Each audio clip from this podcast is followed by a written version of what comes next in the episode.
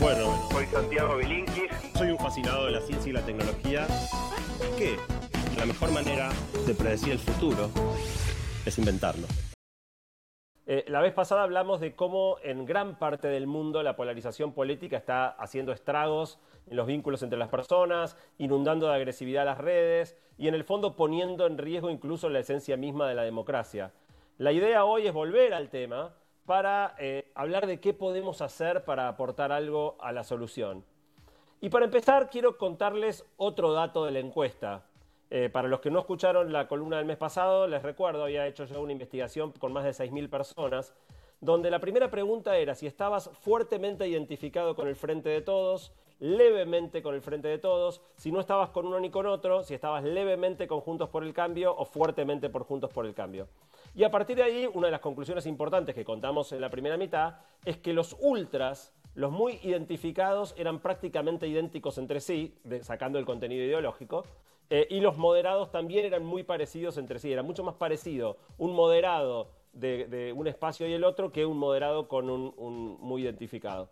Bueno, la pregunta que no me hice el mes pasado es, ok, ¿qué diferencia a un moderado de un ultra? Y ahí apareció un resultado que a mí me pareció muy interesante. Yo hubiera esperado que los moderados fueran más moderados Moderados. moderados. Es decir, que tuvieran una identificación de menor intensidad con sus propias ideas y un menor grado de rechazo a los contrarios. Pero no, pero no. En lo que sí se diferencia un ultra de un moderado es que los moderados tienen una postura más crítica y sincera respecto de su propio espacio y sus propias ideas. Son más críticos. Pero en el grado de rechazo al contrario, un moderado y un ultra son también prácticamente iguales. Eh, Eh, Santi, una pregunta, perdón. ¿Los, los ultra se reconocen como tal o todos se sienten moderados? Porque siento que, digo, es como el de derecha que dice que es de centro, ¿no? Digo, eh, ¿aceptan su, su ultra? Eh, Esto está basado en la autopercepción. La primera pregunta era, sos, sos- o sea, obviamente no usé la palabra ultra, ¿no? Usé muy identificado y ahora estoy eh, simplificando. Pero antes si ponía la palabra ultra, nadie se definiría como ultra. Mm, claro. Sí, muy identificado, eh, levemente identificado, eh, o, o de, de un lado y del otro. Entonces, eh, si querés, tomo el punto. No hablemos de ultras, hablemos de muy identificados. Eh, yo- de, de nuevo, yo hubiera esperado que los moderados fueran también más moderados en su grado de rechazo al otro, pero no. Incluso la foto se comparte, hay- acuérdense que hay otro grupo, que es el que no está con uno ni con otro, que rechaza fuertemente a los dos. O sea, no hay nadie en las 6.000 personas de la muestra que no tenga un fuerte rechazo por los que piensan distinto. Incluso el que está parado en el medio No, rechazando bueno, pero a ambos. la diferencia entiendo es que ambos moderados son muy críticos con su espacio y, por decirlo de, de alguna manera, detestan al otro. Pero, a ver, ahí estás, no te gusta el 75% de la clase política, digamos, rescatarás unos pocos de tu espacio para cada moderado. Bueno, para mí fue una sorpresa.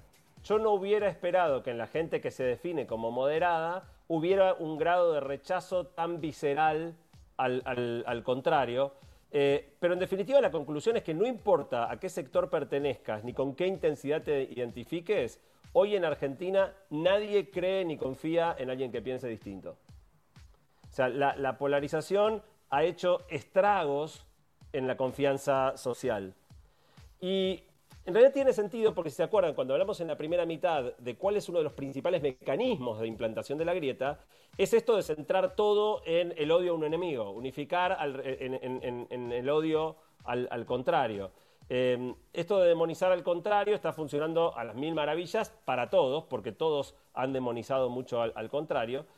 Y esto es muy importante, porque cuando vos lográs eh, sembrar un rechazo tan extremo por el que está parado en la vereda de enfrente, hay un montón de tácticas que serían inaceptables que se vuelven aceptadas. O sea, cuando el otro es tan detestable, eh, el fin justifica los medios. O sea, si hay una mentira que le hace daño al enemigo o a esa persona o grupo que se interpone entre nosotros y el bien común, bueno, ¿qué es una mentira? ¿Qué es difundir una noticia falsa? ¿Qué es este, eh, un, agravio o, una, campaña agresiva en redes? Es como que el juego sucio se legitima justamente porque todos ven muy fuertemente al otro como, como un enemigo. eh, cuán dañino puede ser un retweet eh, de una noticia tendenciosa, una interpretación libre de los hechos, si con eso estamos parando un mal menor. Y entonces la pregunta es cómo lo arreglamos, porque la idea de esta segunda columna era ya salir un poquito del diagnóstico e ir a cómo lo arreglamos. Y para eso quiero plantearles una analogía. Imagínense esta situación, ¿sí? Estamos en la cancha viendo un, partido de fútbol de nuestro equipo contra el principal rival, un clásico. Y de repente, el otro equipo empieza a tocar la pelota con la mano y el árbitro no cobra nada. Nuestros jugadores van a reclamar, se comen una amarilla, no entienden nada, pero bueno, no se quieren comer la roja, así que paran. Enseguida vuelven a tocar la pelota con la mano, el árbitro no cobra, siguen protestando, ya están todos amonestados. De repente el otro equipo empieza a pegar patadas también, el árbitro tampoco cobra.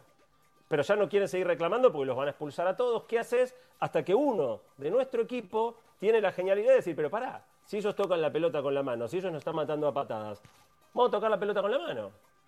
Y cuando el de nuestro equipo toca la pelota con la mano, descubre que el árbitro tampoco cobra, no es que era tendencioso es que simplemente no cobraba mano ni patadas. Eh, en el momento en el que eso pasa y los dos equipos se dan cuenta que pueden tocar con la, pelota con la mano sin consecuencias o pegar codazos o patadas sin consecuencias, lo que termina es que el juego se desnaturaliza por completo eh, y los dos equipos empiezan a jugar de una manera completamente sucia. El partido se convierte en una batalla campal donde todo vale y el juego sucio se convierte en la nueva norma. Este ejemplo, que, es bastante sencillo, tiene varios aprendizajes importantes. El primero es que si uno de los equipos logra tener una ventaja desleal, enseguida el otro tiene que hacer lo mismo o perdés por goleada. O sea, no puede un equipo jugar con la mano y pegar patadas y el otro no. La segunda es que yo en este caso dije como que empiezan los otros y siempre creemos que empiezan los otros, no sabemos quién empezó. Pero cuando uno empieza, el otro tiene que entrar en la misma lógica, porque de nuevo, no podés quedarse en una situación muy desventajosa. Entonces, no importa quién empezó, después de un ratito los dos terminan jugando sucio, justificando su suciedad en que el otro lo hace. Y finalmente, ninguno de los dos puede parar el quilombo si el otro no para también, porque si vos dejás de tocar la pelota con la mano, de nuevo, perdés por goleada. Entonces, quedás en una situación donde no importa quién empezó, cada uno arrastra al otro y no se puede parar. La segunda cosa que quiero charlar de este ejemplo futbolístico es quiénes son los jugadores que están tocando la pelota con la mano y pegando patadas, quiénes son los actores de este fenómeno. Y en la encuesta también salió un material muy interesante para identificar quiénes son. Hay muchísimo consenso. Vamos de menor a mayor. El primer culpable son las redes sociales. Hoy hay mucha gente que ve a las redes sociales como un factor eh, que, acentúa tremendamente la polarización. En la encuesta 84% de la gente ve que las redes sociales son una parte importante del problema. Eh, es interesante porque todos lo ven, o sea, acá los moderados, los muy identificados, los de un lado, los del otro, los no identificados, todos ven más o menos parejo, alrededor del 85% de la gente, a las redes sociales como uno de los factores que aumentan mucho la polarización. Hay muchas investigaciones científicas que están convalidando esta idea, o sea, que es correcto lo que la gente plantea. Y lo que es muy importante aclarar es que, igual que venimos hablando muchas veces, no es que a las redes les interese generar polarización per se. Lo, que, a las redes les interesa es maximizar el tiempo que pasamos usando las redes. Pero lo que maximiza el tiempo que pasamos usándolas es que los algoritmos le den mucha visibilidad a las posiciones extremas, a las noticias falsas o el efecto contrario que es construirnos una burbuja eh, informativa donde solo vemos noticias de gente que piensa igual que nosotros. El negocio de las redes depende de esto. Depende de crear estas tribus, de darle muy personalizadamente a cada grupo lo que más lo engancha, lo que más lo ceba, lo que refuerza lo que ya creemos o lo que nos enfrenta salvajemente con, los que piensan distinto. Hay una charla TED súper interesante de una mujer que se llama Yael Eisenstadt, que trabajó en la CIA y después la contrató Facebook supuestamente para reducir el problema de la polarización eh, trabajó un año y medio en Facebook y renunció y se fue furiosa. Muy bueno que vayan a buscar personal a la CIA, ¿no? bueno, la mano de obra fíjate, de la CIA tiene laburo en Facebook. La fueron a buscar a la CIA, eh, la contrataron para supuestamente mejorar cómo Facebook estaba manejando el tema de la polarización y ella se fue furiosa diciendo que en realidad no había ninguna voluntad de solucionar el problema y dio una charla TED que es una bomba, que si quieren pueden ir a verla, Jael Eisenstadt, donde cuenta muchos de los entretelones, de los despelotes de las redes acentuando la, polarización. uno de los factores claves por los cuales las redes son importantes es que si no el fenómeno no sería tan global. Lo único que hay realmente muy en común entre, decíamos la otra vez, Argentina, Brasil, Estados Unidos, Turquía, España, eh, eh, son las redes. Entonces, claramente yo creo que las redes juegan un rol y también creo que no lo van a solucionar. Está muy en el interés de las redes esto de generar, hay, mucha gente planteando que hay que regularlas, que, hay que, tiene que intervenir el Estado. Para, para mí eso no va a pasar y la solución de ahí no va a venir. Pero no son los únicos actores las redes. Hay otros jugadores, otras organizaciones y personas a las que la grieta les sirve muchísimo y que la están impulsando por su propia conveniencia. Volviendo a la encuesta, 6 de cada 7 personas opinan que los periodistas y los medios también acentúan la polarización. Y tampoco en esto hay diferencia. Lo ven los de Juntos por el Cambio y los de Frente de Todos, los moderados, los, eh, ultra, todos ven claramente en, los medios y el periodismo un factor que contribuye al acentuamiento de, de la grieta. Y la razón es muy simple y también parecida a la de las redes. La polémica, la agresión, la descalificación generan mucho más rating, vistas o hasta prestigio con los grupos afines que el análisis sereno y balanceado. Lo podemos ver con los programas periodísticos de fútbol. Son pocos los programas que hacen un buen análisis comparado a los que se arman estas discusiones y que casi terminan a las piñas. y, y las barra bravas, las barra bravas les marcan la cancha a los periodistas y los tratan de tibios si no, eh, no sé, si no sos extremo contra el principal oponente. Totalmente. y, lo que se viraliza también es eso, se viraliza una pelea, se viraliza un quilombo, no viralizás un análisis interesante. Completamente, e, ahí se mezclan las dos cosas, ¿no? Por un lado, que lo que tendemos a viralizar en las redes son las cosas más agresivas o más, más provocadoras. Por otro lado, que genera mucho más rating y vistas eh, ese tipo de televisión o de radio. Entonces, el punto es que lamentablemente la mayoría de los espectadores prefiere escuchar a sus referentes denostando o ridiculizando a quien detestan eh, y cuanto más agresivo y descalificador sea el, material, más efectivo resulta televisivamente. Entonces, eh, lo que termina pasando es que eh, yo creo que para muchos periodistas las posturas tendenciosas que toman coinciden con sus opiniones pero para muchos otros probablemente simplemente encuentran que este es un juego que genera audiencia y se prestan a jugar este juego de las descalificaciones, las verdades a medias o las discusiones a gritos por, mera conveniencia. Para los medios, la polarización es un modelo de negocio. Es una manera, un modo más rentable de operar un medio, le genera más audiencia y por lo tanto tampoco creo que la solución vaya a venir de ahí. Nos queda el tercer y último grupo jugando este partido, y es el grupo más importante de todos. 14 de cada 15 personas, o sea, prácticamente todos le atribuyen el mayor rol en esto a los propios políticos. Y otra vez, es fácil entender por qué. Imagínate que tenés que liderar un espacio, tenés que liderar un grupo de personas. ¿Qué te resulta más fácil? Liderar a gente que te exige permanentemente que les des argumentos sólidos antes de hacer lo que, eh, de, que hagan lo que decís, que cuestiona todo el tiempo tus decisiones, o gente que está tan identificada con vos que pone eh, tu foto como perfil en sus redes, respalda de manera crítica todas tus crítica todas tus iniciativas y le salta a la yugular a cada uno que afirma algo que te contradice o no te conviene. Está claro que eso, Santi, generar me, parece, me parece clave lo que estás diciendo. Eh, esto de que ninguno, ninguno de los bandos tiene autocrítica. Ninguno empieza a, primero a reconocer un error para ver dónde nos podemos acercar. Eso también acentúa la grieta, me imagino, las diferencias. Totalmente, pero yo iría más al punto de la conveniencia, Diego. O sea, no les conviene. No les, o sea, si a vos te dejan pegar patadas, y te dejan tocar la pelota con la mano, lo vas a hacer. Lo vas a hacer. O sea, es, mucho pedir que si, que si se pueden salir con la suya de, este juego de agresiones, eh, que les da mucha más visibilidad, más presencia en los medios, más viralización, es poco, poco realista esperar que no lo hagan, ¿no? Eh, y, de nuevo, no nos olvidemos lo que hablábamos la, vez pasada, nada unifica tanto a la tropa como un enemigo común. Entonces, en un sistema político donde tenés coaliciones tan heterogéneas como pasa en este momento acá, pero también en otros lugares, eh, necesitas un enemigo común o se te desbandan los propios. ¿Se acuerdan el ejemplo que hacíamos el mes pasado de si tenés cinco hinchas de boca, vamos a estar todos peleando, pero llega un hincha de River y ahí nos ponemos todos de acuerdo? Es un poco lo mismo. Eh, una última reflexión respecto del tema de los políticos es que para mí la personalidad de los líderes actuales Trump, Bolsonaro, López Obrador, Maduro, no es casualidad. No es casualidad estos tipos tan, no, importa si de izquierda o de derecha, pero tan cortados por la misma tijera.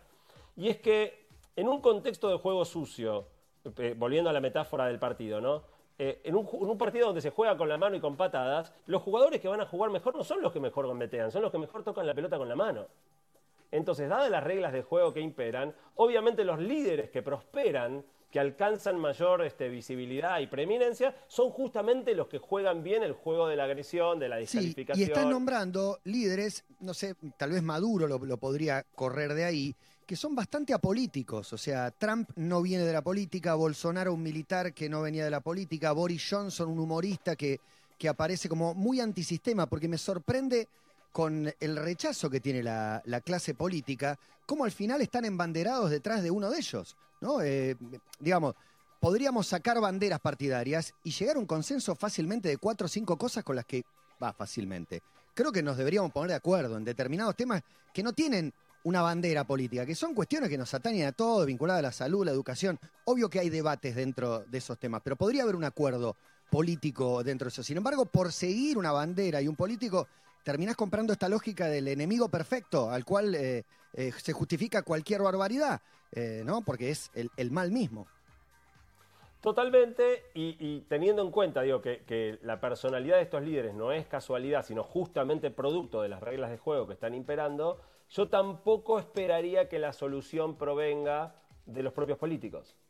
Entonces, si las redes no lo van a arreglar, si los medios y los periodistas no lo van a arreglar, y los políticos no lo van a arreglar, ¿quién puede arreglar este lío entonces? El Chapulín Colorado. Vos, Santiago Bilinkis, nuestro No, señor, volvamos, a la metáfora del partido. ¿sí? Si los jugadores no lo arreglan, ¿quién arregla este quilombo? ¿Se arregla este quilombo? El árbitro. La Suprema Corte el árbitro lo tiene que arreglar. No, ¿quién, es el árbitro? El árbitro somos nosotros. Somos nosotros. El árbitro somos nosotros. El rol de los ciudadanos en ese partido es complicado.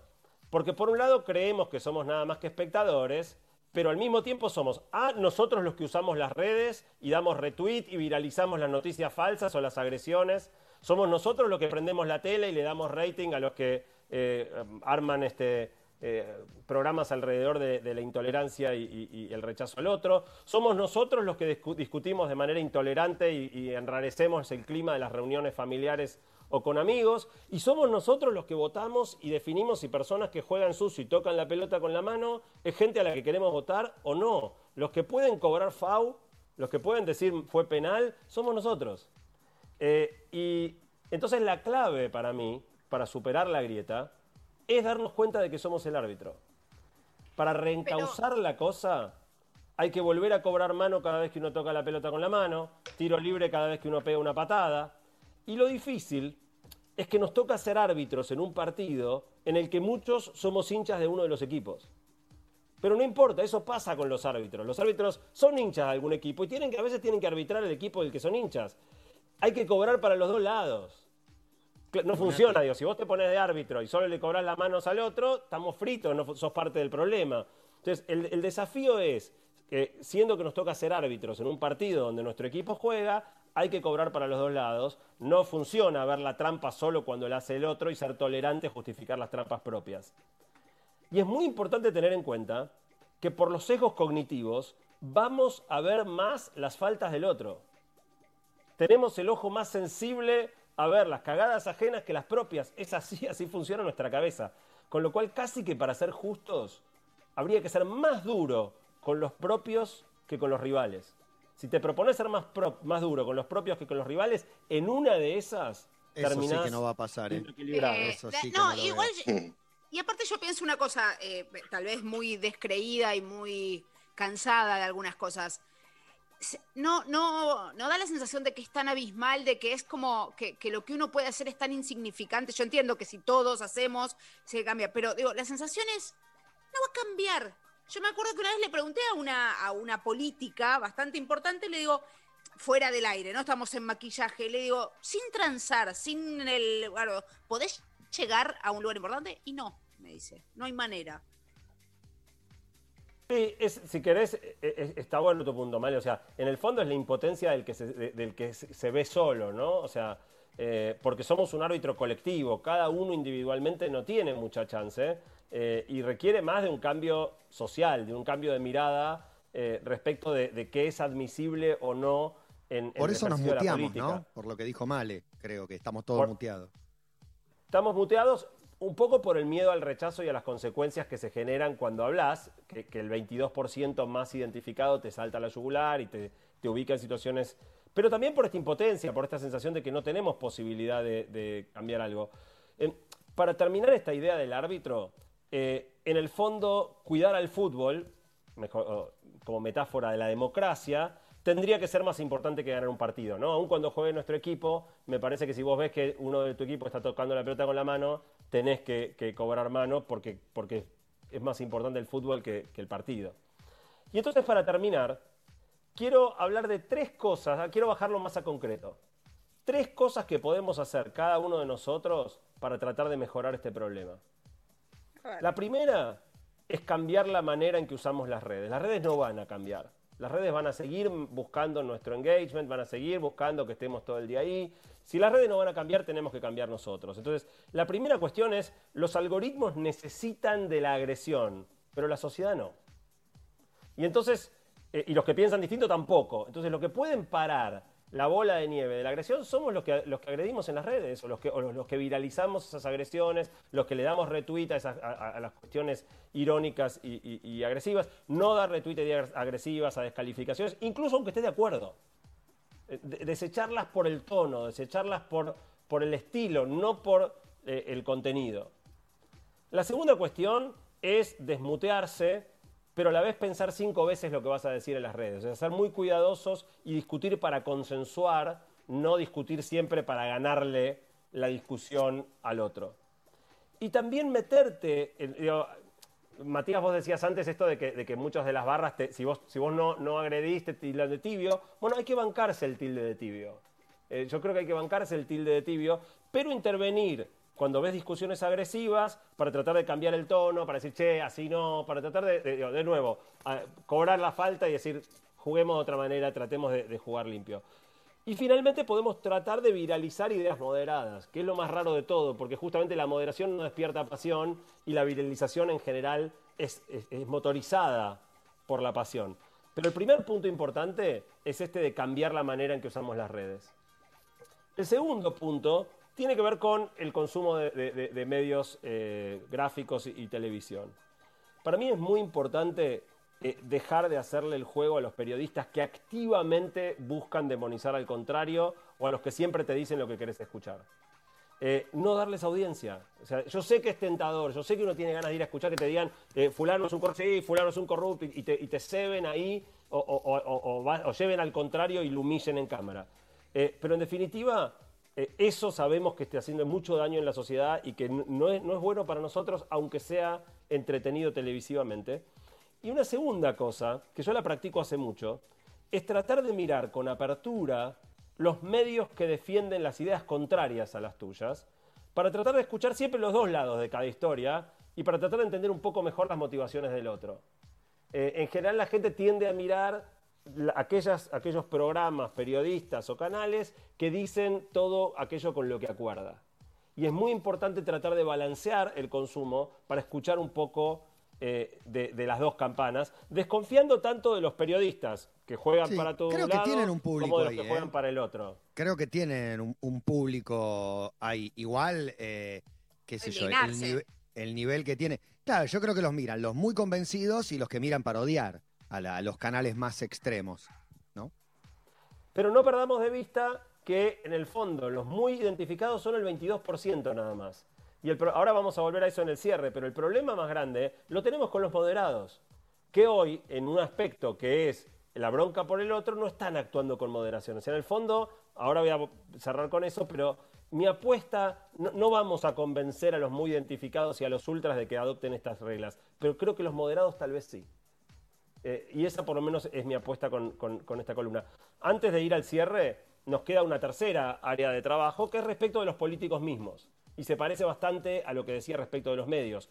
no apoyar ni convalidar a los políticos que activamente promueven la brecha, estén del lado que estén.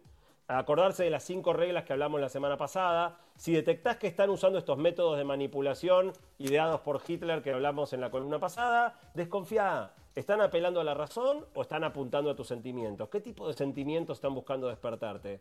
¿Repiten siempre las mismas pocas ideas de manera estereotipada? ¿Te cuentan siempre solo la mitad de la historia? dividen al mundo siempre entre buenos y malos sin matices y eligen a un enemigo particular para cargar toda la ira, si detectás ese patrón de comportamiento, te están jorobando. Te están queriendo cebar, te están queriendo anular tu capacidad de juicio crítico y tratando de que adscribas de una manera irracional a las ideas que, ese espacio político sostiene. Y de nuevo, ocurre eh, de, los dos bandos en todos los países donde esta lógica eh, está operando. Para terminar, eh, dos o tres cosas que me parecen muy importantes. La primera, terminar con la grieta no es ponerse de acuerdo en todo. Al contrario, es hacer posible el disenso. Es construir un espacio donde las personas puedan pensar diferente y que eso no sea un objeto de odio ni de agresión, donde uno pueda sentirse cómodo al lado de alguien que piensa distinto. Es bajar el rechazo por el que piensa diferente es dejar de creer que el otro está movido por mala leche, algo muy común. En general, al, contrario, se le atribuye una, motivación espuria o, perversa, es disentir sin odiar. Y como decía recién, quizás sea ingenuo pretender esto con los muy identificados, pero si logramos bajar el rechazo de los moderados, entre los moderados y los no identificados somos recontra mayoría somos recontra mayoría. Si logramos que los moderados sean de verdad moderados, no solo en ser más autocríticos de su espacio, sino más tolerantes con el que piensa distinto, la grita se termina. Y no perdamos de vista que el diálogo constructivo entre los que piensan distinto es la clave para que una democracia funcione. Nosotros somos el árbitro que puede hacer que eso pase en la Argentina. Me encanta tu búsqueda, me encanta eh, la, idea de tratar de acercar ante una situación que se incrementa, porque la realidad, vos me decís, ¿qué veo de acá en adelante? Cada día más, cada día más grieta, cada vez más en diferentes países. Y esta mirada que tenés vos y que, y que propones nos eh, compromete, o sea, no, nos obliga a tomar un rol un poco más activo que el de, más sí, me corro porque no tengo ganas de ser víctima de esta estupidez que, no le veo demasiado sentido y que nos lleva hacia un peor lugar. La, verdad que pareciera estar incrementándose todo siempre, lo cual es altamente alarmante, pero bueno, eh, celebro, celebro tu búsqueda, Santi. Sí, realmente, digamos, eh, lo que a mí me quedó muy claro investigando para esta columna es que las redes no lo van a arreglar, los medios no lo van a arreglar y los políticos no lo van a arreglar y que si tenemos una chance somos nosotros. Eh, de verdad es el árbitro el único que, si el juego se desnaturaliza, es el árbitro cobrando faltas y mostrando tarjetas el único que puede parar el descontrol. Eh, no, entiendo que no es fácil, pero creo que cuando uno empieza a detectar los mecanismos, es, igual que, todo lo que yo escribí en el libro respecto de, la adictividad de las redes sociales y eso. Cuando vos te das cuenta cuáles son los mecanismos de manipulación, empezás a estar más alerta. Empezás a decir, ah, mira, ves como en este programa, fíjate cómo están. Digo, vas, eh, vas, encontrando esas reglas que son bastante fáciles. cuando estás atento te das cuenta que te están manipulando eh, y que lo único que quieren es incentivarte el odio. Y cuando incentivan el odio, básicamente se les hace el juego más fácil a todos, menos a nosotros y a la democracia. Sí, eh, eh, también eso me parece importante, Santi. Reconocer qué, miedos nos quieren eh, infiltrar y qué emociones estamos manejando cuando queremos participar de algún debate en una red social. Si ya estás guiado por una emoción negativa y estás tuiteando enojado, y pará, paralo, guardalo en borrador, léelo otra vez, más tarde publicalo si querés. Pero, pero eso me parece también sacarse un poco el, termo de la cabeza en cuanto a las opiniones políticas. Vos fíjate que a mí eh, meterme en este tema en los últimos dos meses me cambió bastante. Porque yo tengo mis, posiciones fuertes respecto de algunas personas del sistema político argentino. Y cuando me aparece esa opinión, eh, que es prejuiciosa, porque en el fondo no me, hay muchas cosas que, que, no me constan, que compré un discurso, que yo también me fui cebando en alguna medida, le pongo un signo de pregunta le pongo un signo de pregunta. Y a pesar de que yo estoy rodeado de moderados, los moderados alrededor mío me dicen, pero ¿cómo vas a dudar de tal cosa? Sí, sí, dudemos. dudemos, pongamos un signo de pregunta porque si seguimos eh, eh, eh, convencidos en la certeza de que el otro es deshonesto, que el otro solo tiene fines este, perversos, estamos fritos. Entonces, abramos un signo de pregunta y tratemos de, de escuchar más allá del discurso predominante que demoniza constantemente a unos y a otros. Bueno, nos queda tarea para el hogar para relacionarnos de un modo diferente y, tratar de hacer un aporte más que nuestro silencio, que verdaderamente no, no aporta.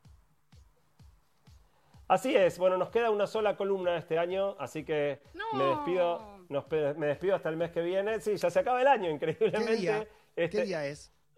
Eh, creo que debe ser 15, 14 o 15 de diciembre. Siempre es el tercer martes. Eh, no me acuerdo si cae 14 o cae 15. Y ahí, bueno, se nos termina e, e, e, este año tan loco que vivimos, tan marcado por la, pandemia, la cuarentena y todo. Tremendo total. Bueno, eh, y ya charlaremos de las charlas que dejó el TED de este, el TEDx Río de la Plata este fin de semana y la de, y la de Nacho Levi en particular. En algún momento conversaremos un poquito más de eso. Santi, un placer escucharte siempre. Un abrazo grande, gracias a ustedes. Beso. Nos vemos.